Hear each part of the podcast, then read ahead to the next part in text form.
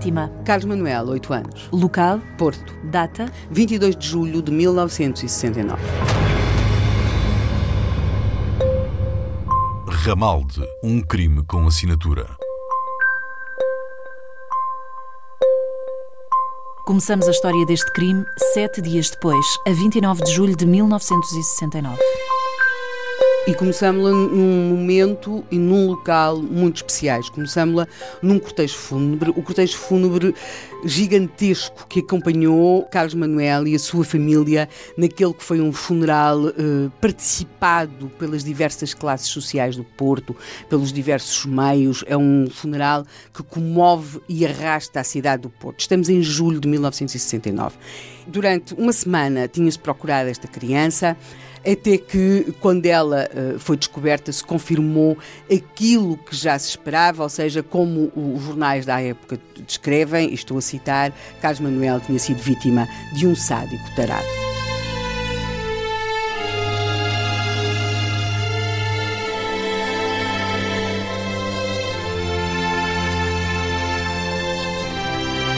Este é o segundo crime desta natureza a chocar profundamente o Porto. Ou seja, o Porto tinha-se refeito daquilo que tinha sido o desaparecimento e morte eh, de Maria Manuela, uma menina que também tinha sido vítima de violação e cujo cadáver tinha sido descoberto junto à Ponte da Rábida. E eis que em julho de 1969 surge o caso Carlos Manuel. Carlos Manuel, para mais, é uma criança cuja família vivia num, num, não era num sítio qualquer, vivia naquele porto operário, um porto muito marcado, um porto muito vivido coletivamente. Ele vivia com a sua família na Rua de Requesende, uma zona popular do Porto conhecida por Ramalde do Meio. Desapareceu de casa? Ele, como muitas crianças da época, ele estava a brincar na rua. Estávamos em julho, não é? Já não verão. na escola, era verão. Uh, não, ele, até, ele, por acaso, era uma criança que gostava muito de estar em casa, gostava mesmo muito. Mas naquele dia Mas naquele dia, às 5 e meia da tarde, por volta das 5 e meia, ele pede à mãe, diz à mãe que quer ir brincar um bocadinho à rua. A rua estava cheia de crianças, havia muitas crianças a brincar. Uh, aliás, na rua de Requesende e em todo o país, não é?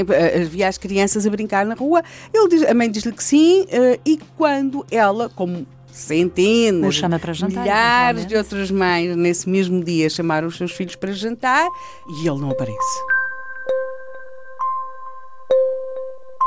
A mãe a primeira coisa que faz, quando começa a perceber que ele não lhe responde, que não aparece para jantar, o que é que ela faz? Vem à rua, vem à rua procurá-lo. Alguém o viu? Começa exatamente a perguntar se alguém o tinha visto e de repente há toda uma mobilização coletiva. Nós percebemos perfeitamente o que é que terá acontecido a seguir. Os vizinhos, depois mais uns vizinhos mais longínquos, depois começa a correr que tinha desaparecido um menino em Ramal do Meio, no Monte dos Burgos, que não sabia onde é que estava o um menino. As pessoas começam a procurar Carlos Manuel, começam a procurar um rapazito de 8 anos a estas buscas juntam-se depois a própria PSP, a GNR. Quando cai a noite as coisas vão ficando sempre mais dramáticas, começam a juntar-se, por exemplo, também operários. Operários que vêm das fábricas, quer da fábrica onde trabalhava o pai de Carlos Manuel, quer de outras fábricas. Aliás, há várias fábricas que vão dar dispensa aos seus operários para procurarem a criança e vão procurar. E alguém o viu ou não? Será que ninguém, mas ninguém, ninguém, ninguém viu esta criança? E temos, a certa altura, só no dia seguinte ao desaparecimento, surgem duas indicações.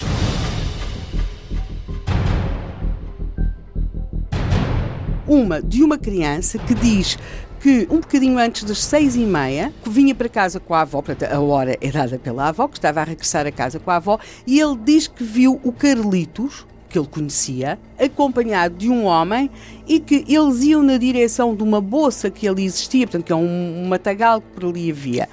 Também existe um homem, um serralheiro, que vivia numa outra zona, no Monte Caulino, e que ele diz que viu uma criança acompanhada por um rapaz por volta das 8 da noite. Mas este homem não conhecia o Carlitos como uma criança que ia para casa com a avó. Mas, entretanto, tinha-se passado uma noite sem se saber Sim, da criança. Sim, tem mais já quando estes dados todos começam a juntar. E, portanto, a grande questão é, também seria possível que o Carlos e aquele seu acompanhante tivessem feito aquele trajeto?